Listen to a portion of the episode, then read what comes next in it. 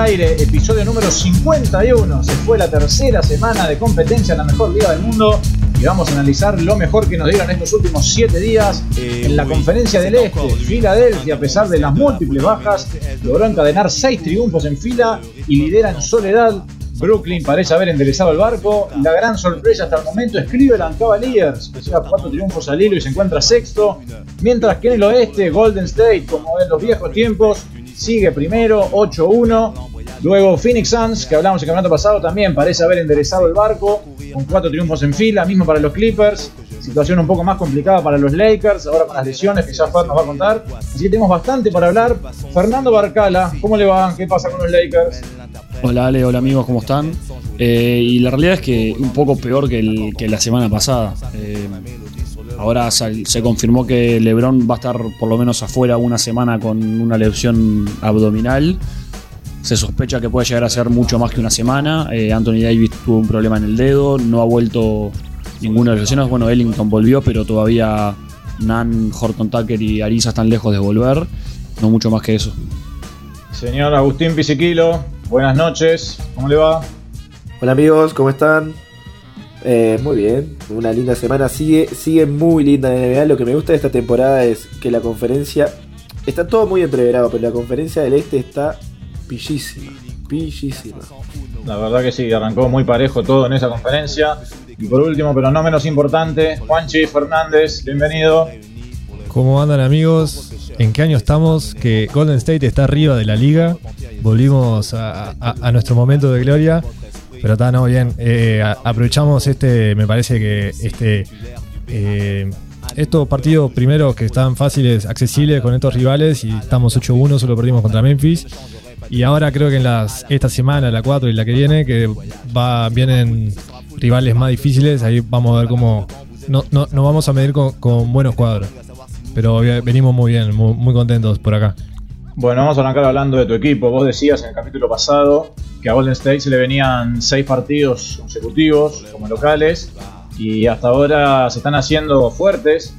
Eh, recuerdo en esta semana un triunfo contra Charlotte, un triunfo contra los Pelicans, un triunfo contra Houston.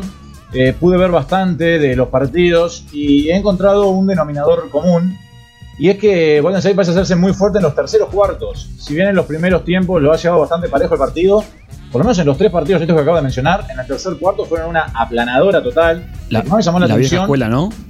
Sí, el que más me llamó la atención fue contra los Pelicans, que habían terminado cuatro puntos arriba el primer tiempo y después terminaron ganando el partido como por 40.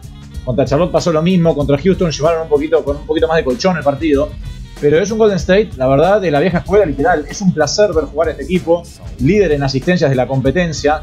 Yo el partido que más le presté atención fue contra Charlotte, y si no recuerdo mal, Golden State tuvo 41 conversiones de cancha, 32 de ellas tuvieron una asistencia. Recordamos que en la NBA no hay asistencia con los libres, cosa que se paga en FIBA.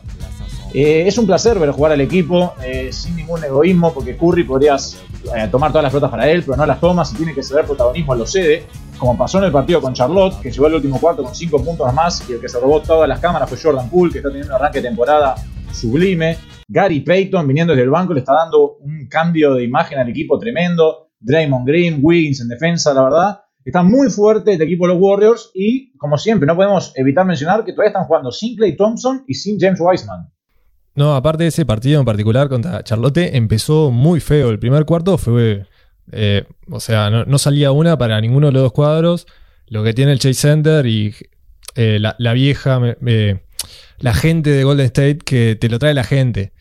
Y en otros años, el tercer cuarto era cuando Steph Curry se volvía invencible y hacía todos. Justo en ese partido solo tiró, intentó dos tiros, no metió nada.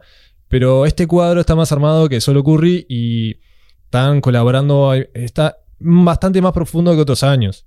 Eh, Wiggins metió 9 puntos, Looney metió 5 puntos, Jordan Poole metió 7 puntos.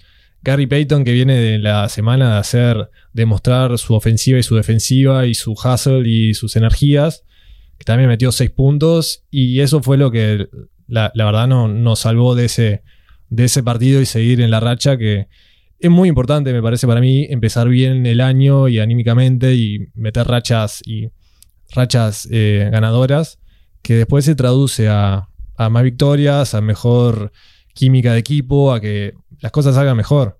Sí, más con cómo está ahora Golden State. Con, siempre volvemos a hablar un poco de- del retorno de Clay. Qué mejor retorno para Clay que tener un, un buen colchón de, de victorias y estar un poco ya. No, no ya despegado porque falta mucho para que vuelva Clay, ¿no? Pero si a la hora que vuelva Clay, Golden State sigue manteniendo una ventaja más o menos así con el resto de los de los equipos, te da como un colchón que vos decís, bueno, está, capaz que perdés un par de partidos por adaptar a Clay, pero no, no es tan trágico como si estás peleando por un octavo puesto o por un puesto en play-in, como venía siendo el año pasado, por ejemplo. No, no, no, tal cual. Eso para mí aparte es- con. Es súper importante.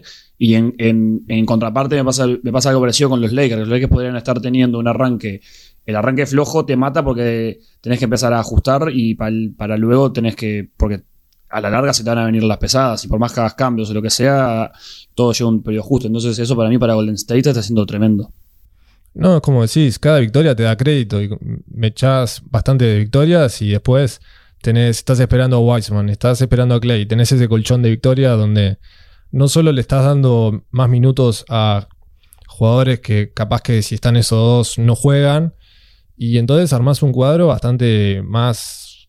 eh, yo no quiero decir porque la, ya lo- los analistas y la media lo están bufando a Golden State ya diciendo que está por un- dos, tres semanas buenas ya están allá arriba. Pero eh, nuestro querido Stephen A. Smith ya tirando, tipo, no, Golden State se lo lleva todo. Y no, no, pará. Les quieren mofar. Así que ta, ya, ya en tres semanas vamos a ser horribles. Va, va a ser el peor, el peor récord. Pero ta, por ahora ánimo bien, vamos a calmarnos. No, aparte una cosa que quiero decir es que comparado con los años anteriores, eh, se ve un Golden State sano, ¿no? En todo sentido. Quitando los jugadores que ya venían lesionados la temporada anterior, como Wiseman y, y Clay, el resto de los jugadores se mantuvieron sanos completamente. Y además, es uno de los equipos que tampoco ha sufrido ningún tipo de baja, ni siquiera por COVID, por lo que va de la temporada, que ahora están cayendo varios en varios equipos, ¿no?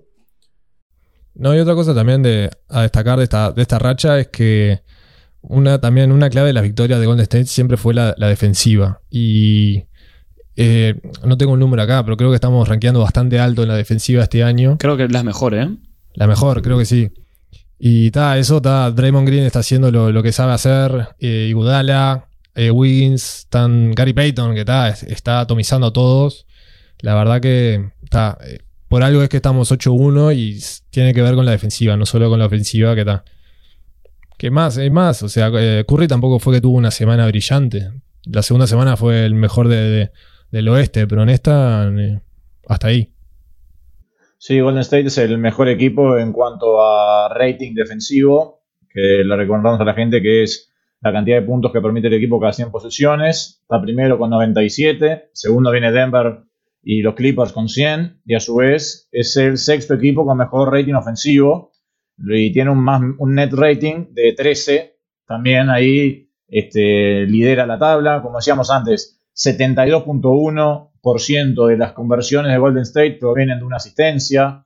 Este, tienen 28 en el ratio pérdidas-asistencias. Este, está como en un momento muy dulce el equipo de Golden State. Y lo que más me gusta a es como que no, no pierden las formas y no se desesperan. Si el partido viene trabado o viene abierto, siguen jugando de la misma manera. Lo opuesto me pasó con Charlotte. Charlotte el otro día contra, contra Golden State y le pasó lo mismo ayer contra los Clippers. Es un equipo que cuando se le empieza a complicar el partido, eh, como que pierde el norte y deja de jugar y empieza a ser todo muy individualista. El que agarra la pelota trata de terminar, sea Lamelo, sea Bridges, sea Terry Rozier, que está teniendo un muy mal arranque de temporada. Contra los Clippers en el último partido llegaron a ganar hasta por 9 puntos, faltando 6 minutos creo, y recibieron un parcial de 22 a 0, 24 a 0, fue una locura. Y contra Golden State le pasó lo mismo. Cuando Golden State le sacó la primera ventaja, entraron como un ataque de locura y se le fue el partido. Y bueno, eso se demuestra en la tabla con Charlotte, que en el capítulo pasado habíamos dicho que había arrancado muy bien, pero ahora perdió cuatro partidos seguidos y se cayó hasta el noveno puesto. Sí, lo de Charlotte es, es digo, es cuadro muy joven todavía, ¿no? Por más que, que hayan demostrado y que hayan peleado play-in, sigue siendo un cuadro joven y eso, bien, bien, bien de eso. Pero, pero sí, la verdad que lo de Golden State es lindo, es lindo de ver. eh, Que haya, sin, sin hacer una predicción de campeonato ni nada, tenerlo entreteniendo y ten- ten- tenerlo compitiendo es, es algo que, que siempre es lindo de ver. Acá igual me parece, volviendo un poco a lo que decía Ale, em, que es importante remarcar que, bueno, por ejemplo, ahora como los Hornets llevan cuatro derrotas seguidas. pero donde encadenen cuatro victorias seguidas van a, van a estar de nuevo ahí, terceros, cuartos. Está, está, está muy parejita la, la conferencia del oeste, del este, perdón. Este, bueno, lo, vimos con los Sixers, ¿no? Que metió, bueno, seis victorias seguidas y está primero. Eh, los Nets, que habían arrancado mal, cinco victorias seguidas y ahora están terceros, ahí con casi igual que Miami. Digo, eh, se empieza a notar también primero los equipos fuertes o los que esperábamos que estuvieran arriba y después que, que al estar tan parejo donde encadenes un par de victorias, tres, cuatro victorias seguidas, ya te volvés a poner ahí. Sí, ahora más adelante vamos a hablar de, del este, pero para mantenernos en el oeste creo que lo poco al pasar, el equipo, los dos equipos que tienen la mejor semana, va, los tres junto a Golden State, fueron los Clippers y Phoenix, que los dos vienen con una rachita de cuatro triunfos consecutivos. Por el lado de los Clippers, eh, Paul George sigue tirando el barco, pero empezaron a levantar un poco otros jugadores, eh, sobre todo Reggie Jackson, que Fer decía había sido la mano derecha de Paul George en, los playoffs de la temporada pasada, ahora volvió un poco a su nivel, está jugando muy bien Luke Kennard, Ternes Mann aporta lo suyo, ahora recuperaron a Ibaka, que obviamente lo van a llevar de a poquito, pero una vez que esté sano le va a dar una buena mano, mientras que por otro lado Phoenix, a pesar de la baja de Dayton, que viene con algunas nanas y se ha perdido varios partidos, Devin Booker está recuperando también su modo playoff, ha estado bastante intratable los últimos partidos. Chris Paul moviendo los hilos del equipo. Y ya se acomodó, Phoenix está cuarto con 5-3 y los Clippers, que en nuestro último capítulo estaban hundidos, ahora ya están séptimos en un lote de tres equipos con 5-4. Los Suns que ahora tienen que manejar un poco la, lesión de Dayton, que tiene algo en la rodilla, que ya se perdió un, partido, un par de partidos y parece que se va a perder más. Que tal, que después en el banco tienen a Javel Magui y a Frank Kaminsky. El jabalí le, dio, creo que, buenos minutos. Eh, Frank, increíblemente, es alguien que gana plata jugando en la NBA. Pero vamos a ver que si tienen carácter estos Suns. Mostraron el año pasado, tienen que mostrar en este. Las piezas la tienen, digo, no llegaron a la final, ya está. Sí, eh, creo que Chris Paul también había tenido un par de partidos con, con un porcentaje de tiro muy bajos y creo que también ahora en esta racha encontró, encontró también su tiro. Hay muchos, no sé si, no sé si han leído algo, hay muchos jugadores quejándose de la nueva pelota. Iba a decir eso, la, pelota dicen, que tiene, Ale, vos, o sea, yo nunca en mi vida jugué al básquetbol, así que no, no sé decir, Ale, vos que creo que sos el que más ha jugado de nosotros. ¿Puede pasar algo de eso con las pelotas o qué onda? Obviamente que si te cambian la pelota, no sé bien cuál fue el cambio de la pelota, pero obviamente que un cambio de pelota eh, se nota pero me parece que para jugadores del calibre que estamos hablando, me parece que puede sonar un poco más a, excusa para poder tapar un mal arranque. No, lo veo como que si un, equipo, si un jugador está tirando, no sé, 30% en cancha, el principal motivo no va a ser el cambio de pelota, es otro. Y seguramente hace influido la pelota, pero no es lo principal. El, único que dijo que, que, la pelota era lo mismo fue Durant. Obviamente. Eh, eh, el, mejor, el mejor tirando la pelota, o sea. Pero está, el resto son mortales, obvio que, que iba a decir eso. Pero en verdad tiene sentido, porque esto que hacen repeticiones, millones de repeticiones con la misma pelota y te cambian la pelota, yo que sé, capaz que pesa distinto, tiene otra, otro feel. Claro, son 10 años de tirar con la otra pelota, a pasar a tirar dos meses con esta nueva. A ver, esto es memoria muscular. el tema es, pero la pelota no, no tiene mucho distinto el peso, no va a pesar 5 kilos la pelota nueva hay un tema, si la pelota se las cambiaron el día antes de empezar la temporada, te entiendo, pero si ya hicieron toda la pretemporada con la pelota nueva, te terminas acostumbrando. No, no, no es excusa. No sé cuándo fue el cambio de pelota. Ah, vamos tres semanas, ¿no? En, dos meses y siguen tirando esta, es tipo, ta. Pero por ahora, o sea, recién empieza. Se pueden quejar porque esta, esta liga es, parte de. Todo el mundo se queja. Es parte del show, la quejarse, ¿no? También. Vende. El otro que, que volvió un poco a bueno, no sé si volvió tanto, pero declaró que, había tenido unos problemas ahí. Problemas no, unas. Que la mujer se había ido de viaje, entonces que había tenido que atender a los hijos todo el día. Eh, y, que acusó por eso su mal arranque fue Lillard. ¿En serio? No había escuchado nada de eso. En, el partido contra los Lakers hizo 25 puntos y metió, arrancó metiendo 3 de 4 en triples, una cosa así. Y después declaró que la, la mujer se había ido de tipo estaba out of town y que nada, que venía el, hijo a las 2 de la mañana pidiéndole tipo comida, cosas así, y que no estaba ni descansado ni nada. Y tipo acusó su, su mal arranque, o sea, no, no, todo, pero un poco su mal arranque a eso. La verdad que muy, muy salado. Bueno, Lilar sí ha arrancado muy mal la temporada. No muy mal, pero muy mal para lo que nos tiene acostumbrados. Porque si vos ves sus estadísticas, están promediando creo que 19 puntos y 9 asistencias, una cosa así, pero de a poco van contando su ritmo Creo que el partido contra los Lakers eh, puede, que, puede que haya sido su mejor partido en lo que la temporada. Un partido que no fue partido, se desvirtuó en el primer cuarto. Los Lakers, como decía First, Los tres minutos ya, estaba ya estaban sin LeBron. Anthony Davis supuestamente se empezó a sentir mal durante el partido, cuando los Lakers arrancaron 20 abajo en el primer cuarto. Y en ningún momento lograron ponerse en partido. La diferencia se seguía estirando y estirando. Llegó a estar en el entorno de los 35 puntos en un momento. Este, Portland, Portland es un equipo muy regular, ha sido muy regular en el arranque de la temporada. Pero creo que ese día fue su, su participación más sólida en lo que era el campeonato. Como decíamos, la mejor de Lillard. Nurkic fue un partidazo también, fue incontrolable en la pintura. No necesitando un gran McCollum. Ahora volvió Powell, que no lo tuvieron al principio. Tienen Anthony Simons, un jugador que se está dando bastante desde el banco. Covington aporta lo suyo. Parece que Portland como que se está reencontrando y también está 5-5 en una conferencia muy competitiva con un mal arranque de su figura. Que alguien le mande un memo a John Civilo que juegue a Nurkic más de 30 minutos. Es un sorete cómo tenés a, a ese tipo de jugador y no, no, todavía no jugó más de 30 minutos. ¿Cómo querés Porque es ganar partidos? es de cristal el tipo. Porque es un Es cristal. un cristal, no lo pueden, no lo quieren arriesgar. El fantasy. Hay que cuidarlo para el fantasy. Callate, Juanchi. Se, se- después se rompe y lo pierden dos meses y chau. Está Bien, además teniendo jugadores atrás, tiene Larry Nance atrás que le da, le da buena mano. Este, no, me parece bien, el tipo igual en 25, hace sus estadísticas en 25 28 minutos. Toda la, toda- casi toda su carrera ha sido así. Free Nurk. ¿Y qué, qué me dicen, eh, viendo acá la tabla, qué me dicen de, de los favoritos de Fer, los Sacramento Kings? Que están ahí calladitos, metidos octavos. Están con un, un Harrison Barnes endemoniado. Pa, salado, ¿eh? por donde se lo mire. Ar- tuvo un arranque de temporada, pero furibundo. No sé, no tengo, acá tengo los números. Está, está promediando Harrison Barnes 22, 22 puntos con 9 rebotes. Cuando se había ido de Golden State, ¿a dónde se había ido Harrison Barnes? Dallas. A Dallas. A Dallas. Y después llegó por trade a Sacramento. Está promediando 22 puntos, 9 rebotes, tre- casi 3 asistencias, un robo, 3 triples por partido, tirando arriba de, bueno, 48% en tiro de cancha, arriba del 80% en libres. O sea, está, está teniendo un comienzo, pero sí, desconocido para él, la verdad. Y el otro que tuvo un muy buen arranque, ya que parece haberse adaptado muy bien a su nuevo rol, es Buddy Hill en su sexto hombre, con vía libre para tirar en la segunda unidad. Fue dicho y salió. Digo, Buddy está metiendo, creo que otro partido tuvo 8 triples, 7 triples. La verdad que está, está en ese rol de Jordan Clarkson y viene bien. Mi pregunta es, ¿en qué momento gatillarán el trade Fox por Simmons?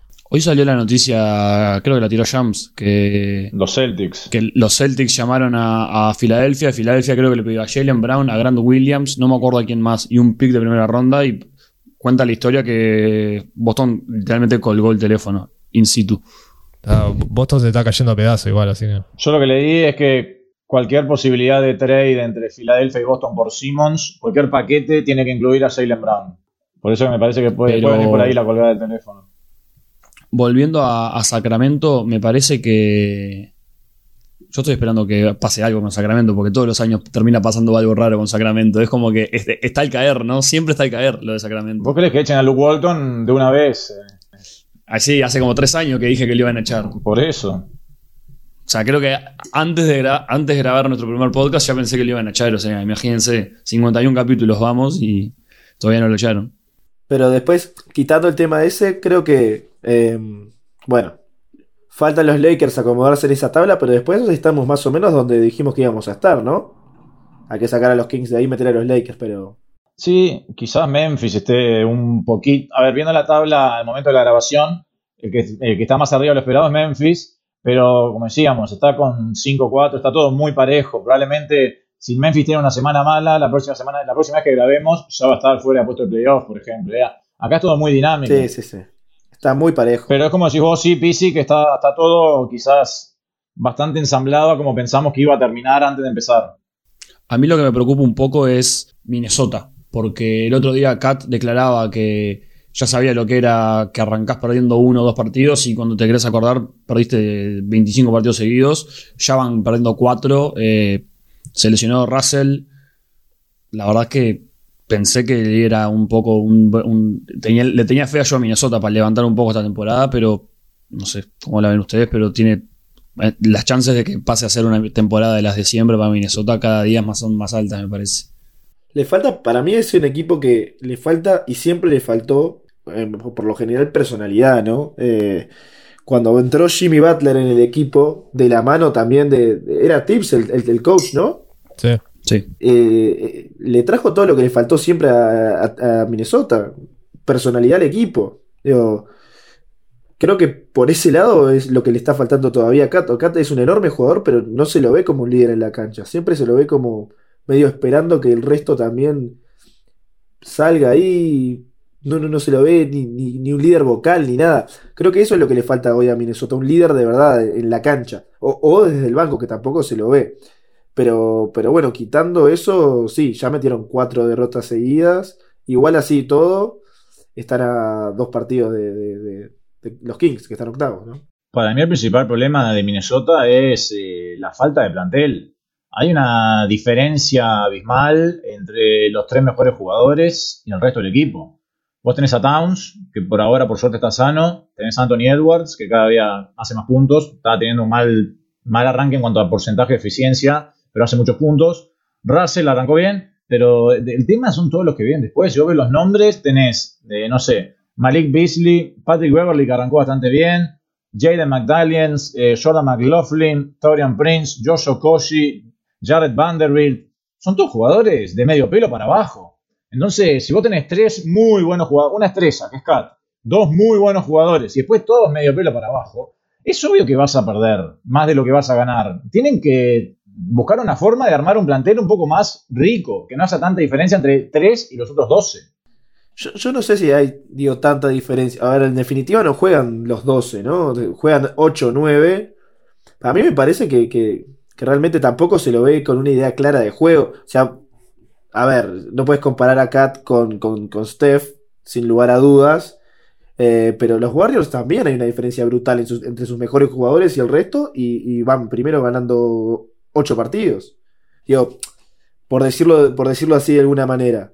Eh, me parece que el problema principal es, yo, sí, obviamente, la calidad de esos jugadores no es buena, pero está más allá de eso, en otro lado. O sea, ¿cuántos equipos que no, que pensamos que no tienen tanto, después eh, los vemos rendir porque tienen un buen entrenador, o tienen un buen estilo de juego, o, porque se matan defendiendo? Yo creo que está por otro lado también ahí el tema de los lobos. No sé ni quién es el head coach ahora de, lo acabo de buscar. Chris Finch, una cosa así. Un loco que era asistente en Toronto. No puedes comparar a Chris Finch con Steve Kerr. No, está bien, se entiende, pero por eso digo. Es parte de. Igual te entiendo, o sea, el quinteto titular a mí no me parece tan malo. O sea, pero está, no juegan ellos 5 los 48 minutos. Entonces está. Pero está, ahora con la baja de Russell, que ¿quién, quién entra por él? Eh, Okoy, Beverly, Beasley tomando, no, yo qué sé. Después en, Anthony Edwards es un segundo año, tampoco le puede pedir demasiado. Cat hasta hace 2-3 años era indestructible y después le pasó que lo me un dinosaurio, le pasaron millones de cosas y creo que nunca volvió a ser ese jugador imponente más allá que sea una bestia, ¿no? Pero está. ¿Cuánto tiene? 25 años, todavía tiene una carrera enorme por adelante.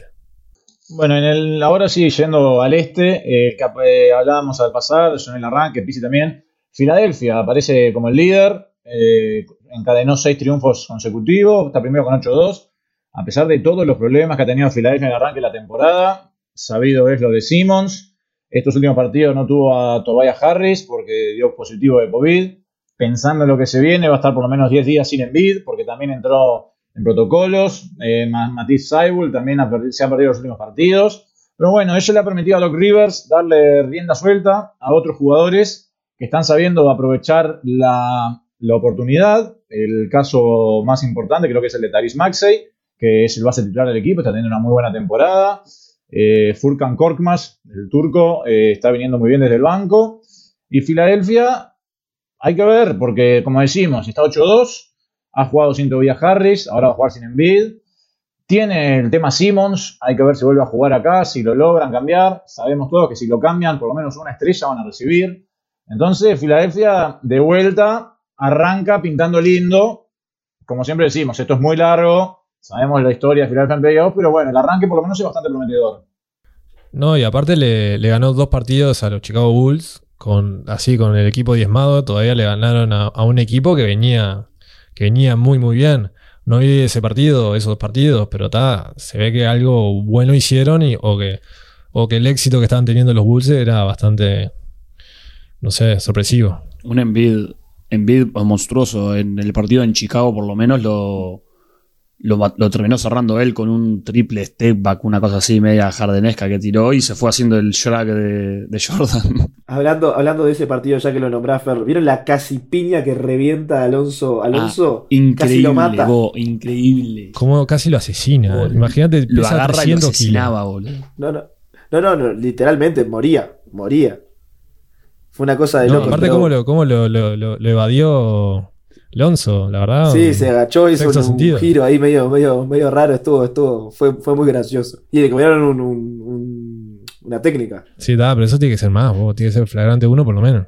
Pero no le fue a pegar a él, claramente. Se estaba quejando y justo estaba Alonso ahí y ni siquiera le pegó. Si lo hubiese pegado, sí, lo va a echar a la mierda. Está igual con la agresividad que lo hace y con, vos, se, se regala. Aparte ya han comido bastantes jueces con esos movimientos que hacen los jugadores de quemado, que creo que es algo que quieren corregir los jueces, que está. Pero es que en verdad le mostrás eso y le decís, está, tienen razón. Sí. Pero volviendo un poco a lo que es Filadelfia y lo que ha sido estos últimos partidos, y, lo, y más que nada lo que se viene, ¿no? Que porque eso hablábamos, eh, eh, enlazaste varias victorias seguidas, pero ahora es muy probable que sin tu principal estrella vaya a perder, más de lo que gane hasta que, hasta que vuelvan Tobias Harris o hasta que vuelva eh, Embiid, y hay que ver cómo queda. Pero es siempre es bueno y es interesante ver que Filadelfia le vaya bien, porque es un equipo que le pasan cosas extrañas, pero está ahí. Lo que él tiene que es reforzarme más en, la parte de playoff. Y creo que, y como dice Ale, creo que, que lo decimos va a ser más inminente que, que- otra cosa, de que, va a dejar el equipo. Hay que ver qué es lo que consiguen a cambio y, y si esa persona, esa, esos jugadores, ese jugador se inserta de, de- de buena manera en el equipo, ¿no? Igual pensando, no se me ocurre quién le puede, con un Simon soy tan devaluado, ¿no? Porque él se autodevaluó y Filadelfia lo, lo devaluó a él. eh, echándole la culpa de, de determinadas cosas de, de lo que pasó en playoff de la temporada pasada. ¿Qué, qué le van a dar a cambio? No, no se me ocurre un equipo que hoy le quiera dar algo. Estábamos hablando de lo de Boston, pero Jalen Brown hoy para mí es mucho más jugador. Bueno, por eso dicen, pero por eso dicen que Boston le colgó el teléfono. Yo igual creo que Simmons le puede dar muchísimo a cualquier otro equipo. Para mí, el problema con Simmons es que hay una relación quebrada con la ciudad de Filadelfia, con sus compañeros. Simmons seguramente cuando se vaya a otro equipo eh, va a dar lo que dio siempre y te da un salto de calidad, sin lugar a dudas. Quizás incluso hasta puede llegar a jugar más, puede llegar a jugar más liberado en otro equipo. Por eso no, no creo que sea un qué le pueden llegar a dar. Para mí pueden sacar algo muy interesante y quizás no terminen haciéndolo por la desesperación, entre comillas, que pueden hacer sacárselo arriba. Pero mientras sigan todo viento en popa como ven hasta ahora, no tienen ningún apuro. No, no, apuro en este momento no tiene, pero igual a lo que me refiero, yo sé que Simons va a ir a otro equipo y la, va- a ir muy bien, en, Fila- en Filadelfia le fue muy bien. El tema es que siendo un GM, desde otro, de- viéndolo desde otro punto de vista, digo, ok, acá tengo la oportunidad de llevarme esto un poco más barato de lo que realmente lo, lo tendré que pagar o impagar, porque sería impagable en otras circunstancias. A eso voy. Igual, eso es lo que, lo que dijo Filadelfia, que, o sea, ellos no van a regalar a Ben Simmons. Más allá de que se haya autodevaluado, tipo, eh, él, Filadelfia, el GM dijo, mirá, esto puede tardar años porque no eh, queremos a Ben Simmons, no, no lo vamos a dar por nada, por gratis, ni... O sea, tienen interés en arreglar primero la relación y después de recibir cosas buenas a cambio. No, no, no creo que van a aceptar un, un tradecito para, para sacárselo encima. Yo creo que estamos muy temprano en la temporada todavía como para que se mueva, para, para que se mueva. Y me parece que lo que va a terminar pasando es, por, por- poner un ejemplo así bobo, si Boston sigue sin ganar y sigue, sigue sin remontar, siguen sin remontar, llegado un momento, un diciembre, enero, van a apretar el panic, el panic button y se lo van a, va- van a hacer algo. Un, un cuadro de ese estilo, digo, que, que- haya tenido, haya arrancado la temporada con expectativas de, de pelear bien arriba y todo. Ante un mal arranque puede, pasar también con Portland si no, si no hubiese levantado, lo que sea. Uno de esos equipos para mí es, es el candidato a eventualmente llevárselo. Un equipo que por expectativas eh, quiera estar más arriba de lo que está y bueno, hay que hacer algo medio, medio urgente y hacerlo. Me parece que es, es- es el único escenario que veo. Es el único escenario que veo para que se lo puedan El llevar. trade Lillard por Simmons, ¿cómo lo ven? hipotéticamente hablando, el trade Lillard por Simmons. No, no, no digamos que el Lillard no se quiere ir de Portland y todas esas cosas. ¿Cómo, cómo lo ven ese trade? Soy Filadelfia, lo hago. Soy Portland, no sé si lo hago. Yo no lo hago ni en pedo si soy Portland. Claro. O sea, creo que prefiero dárselos a, a, los Knicks por Randall y alguna cosa más que puedan dar los Knicks, por ejemplo, que, que por Simmons. Yo qué sé. Porque aparte, ahí te tiene que dar algo más Filadelfia y qué más te va a dar Filadelfia. Filadelfia no te da nada más. Si están. O sea, para ellos, Simmons es, es Shaquille O'Neal con 23 años, más o menos. Curry. Y vuelve, vuelve a Portland. Hablaba Juan Chilo, mencionaba qué gran arranque de temporada que está teniendo el bueno de los Curry. La verdad, es, se esperaba que, que, diera un paso al frente y creo que es el que más lo ha dado. Está teniendo, creo que 17, 18 puntos de media, con arriba de 50% en tiro de cancha y triples, la verdad. Ha sido la mano derecha, ha sido la tercera, el, famoso monstruo de tres cabezas, que antes era Simmons, ahora la tercera cabecita, el monstruito emergente en este arranque de temporada, ha sido, ha sido Seth junto con obviamente Embiid y Tobias, ¿no? Claro, y, que en esta, en esta, estos días que no, no, no tiene nadie, pues están todos los rotos o COVID, eh, han demostrado carácter y van a tener que seguir demostrando carácter, que creo que lo tienen. Embiid justo tiró ahí una fría siempre diciendo que, ta, que la química se siente muy bien, no como los años anteriores. Así que ta, él tampoco está ayudando mucho ¿no? a, a la química. Pero ta, vamos a ver qué, qué hacen en estos, en estos partidos sin Embiid. Eh, eh, Niang está sumando mucho. Milton va a tener que hacer. Danny Green creo que tiene unas nanas. Acabo de leer que probablemente vuelva hoy. Drummond en el lugar de, de Embiid va a tener que hacer un montón. Que ta, es el, te puede meter un 15-15 como te puede meter un 4-4. Y van a ver, a, va a volver el, el, el, pivot más dominante de la liga. El pivot más dominante de la liga tiene 10 días, una oportunidad soñada ahora de estos 10 días para, para demostrarle lo que es capaz. Bueno, Exacto. y hablando de, de Simmons, Washbomb, no mentira, no es Bomb, pero Wash, dice que al final, finalmente accedió a juntarse con, con un doctor de mental health recomendado por los Sixers y no de la y, y, no tipo de la NBA, porque lo que estaba pasando era que él decía que, que, físicamente estaba para jugar, pero que mentalmente no, y que estaba viendo tipo un psicólogo o algo, ni idea, pero de la NBA y no de los Sixers, y no le daba la información sobre sus, sus sesiones y eso a los Sixers, y ahora parece que accedió a juntarse con un médico recomendado por los Sixers, así que ojo. Ojo. Bueno, y después de Filadelfia, el equipo más dulce, por así decirlo, en el momento de la conferencia del Este son los Brooklyn Nets, que han ganado cinco partidos seguidos, ya están terceros con un récord de 7-3. Kevin Durant arrancó la temporada en modo MVP, 28.6 puntos, 8.6 rebotes, 5.4 asistencias, está tirando 63% en dobles, 38% en triples. Harden, quizás no en los niveles de goleo habituales que conocemos de él, 18.7 puntos de media, pero también 8 rebotes, 9 asistencias. Luego un goleo muy repartido, la Marcus Aldrich, Joe Harris, Patty Mills, todos en torno a los 10-12 puntos. Bruce Brown aporta sus cositas, Blake Griffin está empezando a levantar. Pero lo que más llama la atención, por lo menos a mí, del equipo de Brooklyn, es cómo ha mejorado defensivamente. Siempre decíamos que era un equipo con Irving que ofensivamente era superior a cualquiera, pero que el problema es la defensa. Actualmente Brooklyn es el sexto equipo con mejor rating defensivo, permitiéndole a sus rivales tan solo 103.4 puntos eh, cada 100 ofensivas.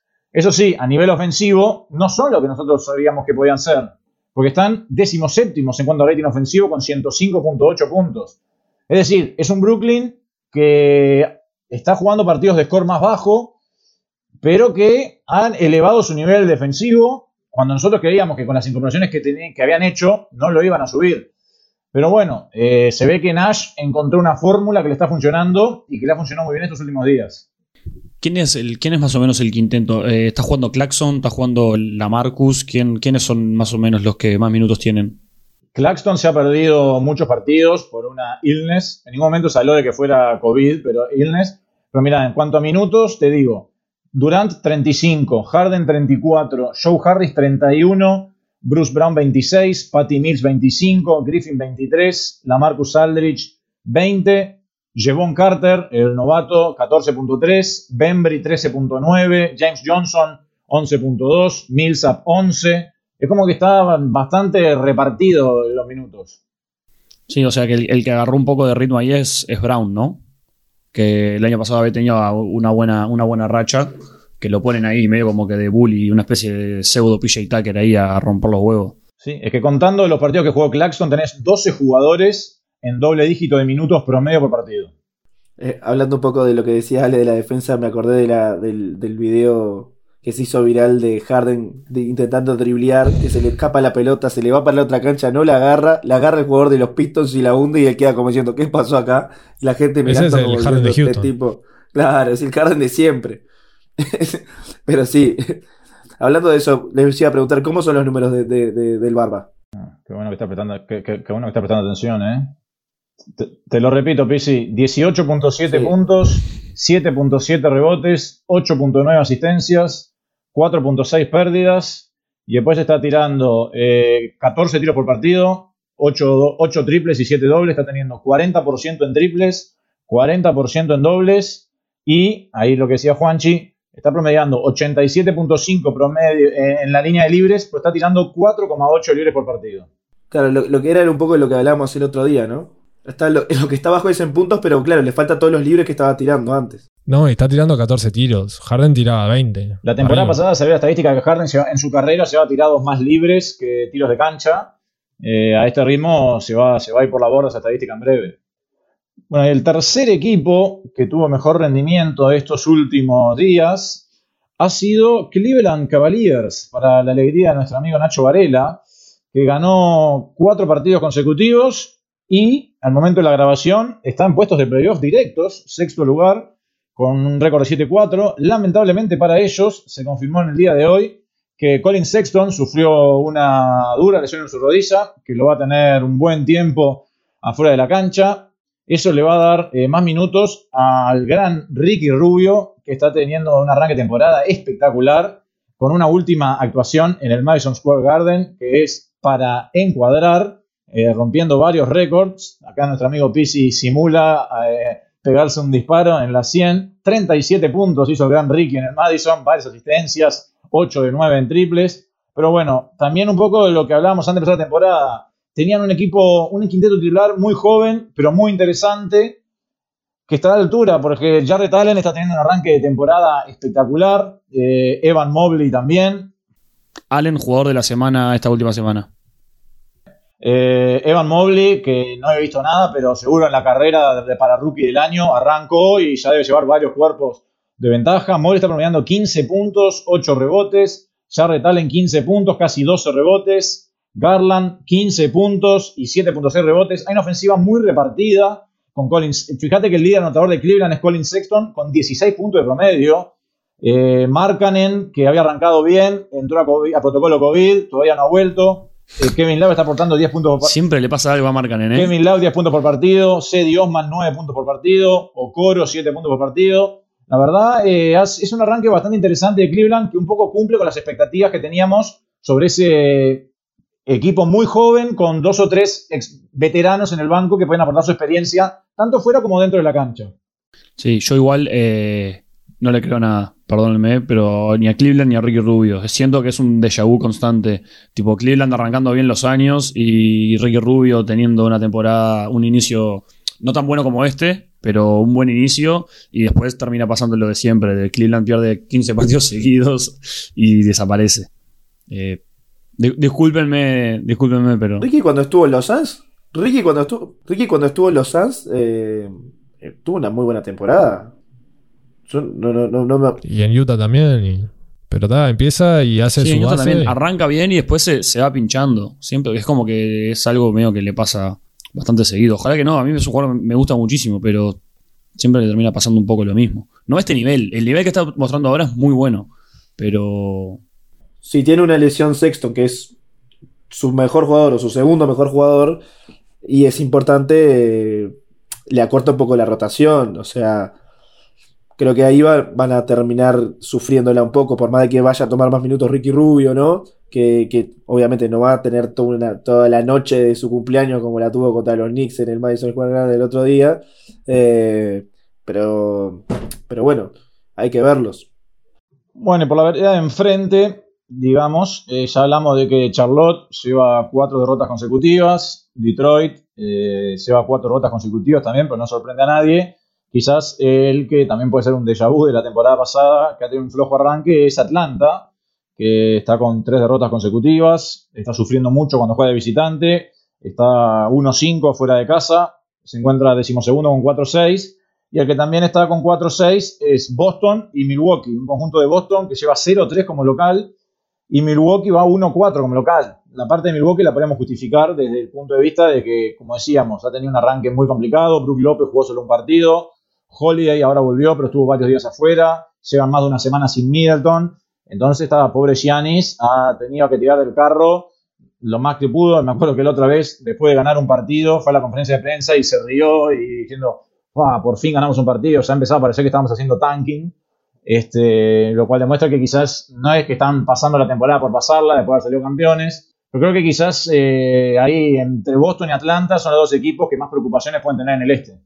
El que más va a crecer, yo el que más veo crecer va a ser Atlanta. Bueno, obviamente los Bucks, ¿no? Pero quitando, yendo a los Hawks y a los Celtics, que fue lo que vos dijiste, eh, creo que más va a crecer va a ser Atlanta. Lo vimos la temporada pasada, tuvieron problemas de química, bla, bla, bla, hasta que le encontraron el ritmo al juego y no pararon de ganar. Yo creo que van a terminar haciendo, va a terminar siendo una, temporada similar y van a terminar eh, yendo para arriba. Eh, Boston lo veo un, tanto más complicado porque además de que ha tenido problemas de lesiones, ya hay problemas de química, ¿no? Que lo hemos visto. Eh, no sé si lo, hablamos del programa anterior o, fue en esta semana. Lo de Marcus Smart con, con, con, con Tatum y, Jalen Brown. Digo, y eso son. a ver, donde empiezas a ganar, todo se soluciona, pero al final eh, se complica, ¿no? Y no tiene tanto recambio Boston hoy. Ahora se lesionó Brown, se va a perder un par de semanas y capaz que esto es como un una bendición, que no sé, porque Tatum solo no va a poder jugar, entonces capaz que al no estar Brown se mueve un poco más la pelota y levantan un poco al, resto de los jugadores, no sé, eh, habrá que ver. Quizás sí, quizás sí. A mí lo, lo que me sorprende de Boston es que no ganó en su casa todavía, no ganó de, local, que es el único por lo menos que veo acá en la, en la conferencia este que no, no ganó de local y es Boston, ¿no? más allá de este momento es un cuadro... Lucky Charm. Viendo los números, Jalen Brown arrancó la temporada promediando 25.6 puntos con 49% de efectividad en tiros de cancha. Mientras que Tatum, si no están promediando 23.6 puntos, está teniendo 39.5% en tiros de cancha. Schroeder 37.5 en tiros de cancha. Marcus Smart 31.2.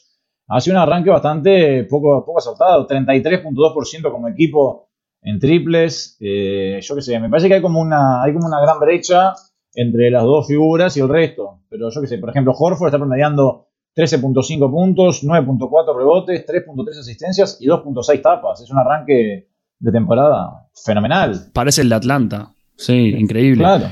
Pero yo, lo que digo es que eh, pensando en lo que, en lo que, había, lo que había dicho Smart después de la derrota con Chicago, creo que fue, no me acuerdo ahora, que capaz que al no estar Brown se mueve un poco y ellos lo que, lo que acusó Smart es que ellos están paraditos en la esquina y que como que no pueden hacer mucho, así como que no se sienten parte de la ofensiva. Capaz que al no estar Brown tienen más movimientos y un poco más responsabilidades y ahí levantan un poco sus, números, yo qué sé, un poco de confianza, desconozco. Sí, Para que, ver, juegan con, Toronto, o sea. Tienen que invocar, ese es el tema, también. Claro, pero si estás paradito en la esquina y capaz que no es tu juego tan, tan marcado, capaz que es difícil, yo qué sé. Sí, a ver, es un arma de doble filo esa, porque si vos estás por en la, en la esquina y no la embocás, siendo, digamos, el tiro a pie firme el, que más aciertan todos los jugadores del mundo, teniendo que empezar a generarte lo tuyo y lanzando desde el dribbling, no sé cuán mejor va a ser, porque además ninguno de los jugadores, sobre todo Mart, no es un jugador que se genere sus propias anotaciones desde el uno por uno, quizás pueda, empezar a tener más la pelota en la mano para jugar el pick and roll, asistir a los grandes. De los jugadores, eh, que, el jugador que más se puede generar sus anotaciones con la pelota en la mano, de los que están, es Dennis Schroeder que, está, que está tirando bastante y no está teniendo muy, muy buenos porcentajes, pero no sé cuánto. A ver, obviamente que sin, sin Brown lo que uno cree es que la ofensiva va a tener más, más fluidez en cuanto a cantidad de pases, eso sin dudas, porque de ser dos los que acaparan la ofensiva y dos jugadores terminales, ahora te pasa, pasas a tener solo uno. Pero bueno, el tema es que los otros jugadores levanten un poco el porcentaje, porque si no va a ser más complicado todavía. Igual viendo acá, ponerle las, las, estadísticas de asistencia por lo menos. De local meten 19 asistencias, que me parece bastante poco. Y eh, de cuando ganaron de, de visitante metieron 24, 25. Cuando ganan meten 24 asistencias. En todas las pérdidas van promediando 22. Me parece que está que hay son bastantes egocéntricos, no egocéntricos, digo, Egoístas. no mueven la pelota, no generan para el resto. Tatum y Brown saben lo que saben hacer también solos. Pero está, yo entiendo un poco lo que dice. Si es que están así como estacas ahí quietos esperando que le llegue la pelota para tirar. Es el, No sé. Boston es el equipo número 18 en porcentaje de canastas tras una, eh, derivados de una asistencia. ¿Y en, y en la parte defensiva cómo están? Y mira, en rating defensivo, Boston es el número 12. Está con 106.3. Pero en ataque son el número 22 en cuanto a rating Uf. ofensivo. O sea, creo que es más, un, es más un problema ofensivo que defensivo, me parece, el de los Celtics. Sí, sí, sí, sí, ahí se ve clarito, ¿no?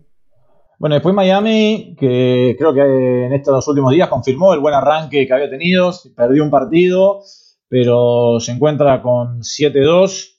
Creo que ahora ya Lauri había tenido alguna, alguna nana, pero eh, está volviendo de la lesión. Jimmy Butler sigue siendo el líder del equipo, Adebayo. Y bueno, eh, así como decíamos que Evan Mobley pica en carrera y saca, saca ventaja para ser el novato del año. Creo que en la carrera por el sexto hombre, que va sacando varios cuerpos de ventaja, es Tyler Hero, que está promediando 21.3 puntos, 5.7 rebotes y 3,9 asistencias en 31.6 minutos desde la banca, con un 42.6% en triples. Este, la verdad que ha sido tremendo lo de, lo de Hero, que como decíamos el programa pasado, había boquillado mucho en la pretemporada, pero por ahora viene cumpliendo. Hablando un poco de eso, eh, sí, que es verdad que Boquilloy está teniendo un arranque tremendo y sigue muy bien lo que está diciendo, eh, lo que está haciendo en la cancha. Eh, Charles Barkley salió a, a- a matarlo un poco porque dijo que él no se puede poner en la misma liga que, que Trey Young y, y Luka Doncic porque ellos llevan los equipos y son los líderes de los equipos y él juega contra conos en las segundas, en las segundas unidades. Sí, yo, viendo el partido del sábado que jugó contra Utah, que fue un muy lindo partido entre dos equipos que están ahí arriba, me hizo recordar a eso porque en una hubo un- una placa que decía punto del banco, Miami 40, que eran tipo mayoría de Tyler Hero, y de Utah tipo 12, que no, no tienen a nadie. Pero viendo ese partido dije, ta, no, mirá, no, no lo había visto tanto a Miami hasta ahora. Eh, me parece que son tienen cuadro serio, tienen verlos jugar es distinto que ver la- las estadísticas y ver los números. Eh, son contenders firmes para mí, firme, firme. Lo que vi de Lauri fue tremendo, cómo ordena a todos, cómo pone la pelota a cada lugar. Hay un, no sabía que había, hay un Martin, ¿no? Uno que jugaba en Charlotte, que, que ahora está ahí, creo. Estoy chequeando. Sí, Que Caleb Martin. después Caleb Lauri le metió una asistencia que hizo un- una pirueta que fue una locura. Pero lo ganaron ahí en la, en la final por tres. Miami, mis respetos. Bueno, es que si vos ves las estadísticas, Miami es el tercer mejor equipo en cuanto a rating ofensivo y el cuarto mejor equipo en cuanto a rating defensivo. Viene con un net rating de 11.7, segundo detrás de Golden State. Lauri en ese partido metió 20 puntos, 12 rebotes, 10 asistencias, un steal, animal. un solo turnover. Una locura. Está, se armó bien en Miami. Y algo lindo de Miami es que tienen, o sea, con Butler y con Lauri tiene dos tipos que pueden armar, o sea, no es un doble base porque no son eh, Butler no es base, pero tiene dos, dos armadores en cancha, bueno, tres con Adebayo, y después le sumás a Hero, que es un tipo que se puede armar su propio tiro cuando tiene ganas, y es como un cóctel súper explosivo. Y ninguno desentona en defensa, o sea, no, está, no, no- no resignan nada a ninguno de los dos costados de la cancha. Eh, si se mantienen todos sanos, eso, eso es todo un tema, porque Butler el año pasado estuvo medio con un poco de nanas, ya de Bayo este año se perdió un par de, ti- un par de partidos, Lauri también, pero si se mantienen un poco sanos, creo que están muy bien. No, igual la, la llegada de Lauri le afectó a, a Bam en, en las assists, por lo menos, que, ta, que ya no, no está tan asistidor como el año pasado, que fue una locura. Si vos ves las estadísticas, Miami es el, el tercer equipo que juega a un ritmo más lento, con un 90 y- 97.7 posesiones por partido, el peor en ese rubro, digamos, no peor, porque son estilos de juego de Filadelfia, El más lento. el más lento es Filadelfia, el más lento es Filadelfia, después Toronto y número 28 está Miami, con 97.7. Pa, viendo el partido, ni en pedo me daba esa sensación.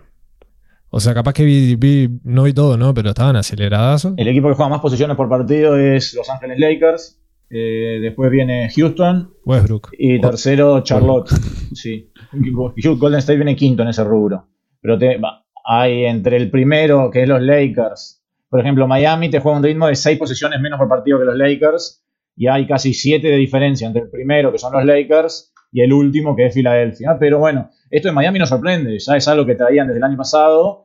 Y bueno, ahora, a ver, a la hora de hablar del pace, la diferencia entre Lauri y Dragic eh, no es, no hay diferencia, pues son dos jugadores que te arman el equipo, juegan a su ritmo, lento, o sea, creo que en ese sentido no hubo cambio. Sí creo que obviamente sin embargo es un upgrade pasar de, de Dragic a, a Lauri, mismo Dragic creo que ya está recontra perchado en Toronto.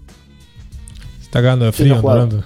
Sí, pobre, se fue de, la Florida a Ca- Toronto. candidato a- al buyout, ¿no? Sí, sí, sí. para irse a jugar con Dallas, con su amigo Luca. Pero bueno, de esta manera llegamos al final de este episodio número 51 de Box and One. Cuando nos reencontremos vamos a hablar de todo lo que nos deje esta cuarta semana de acción en la NBA. Como siempre les agradecemos a todos por la audiencia y nos reencontramos la semana que viene. Chau chau. Chau. Chau. Sur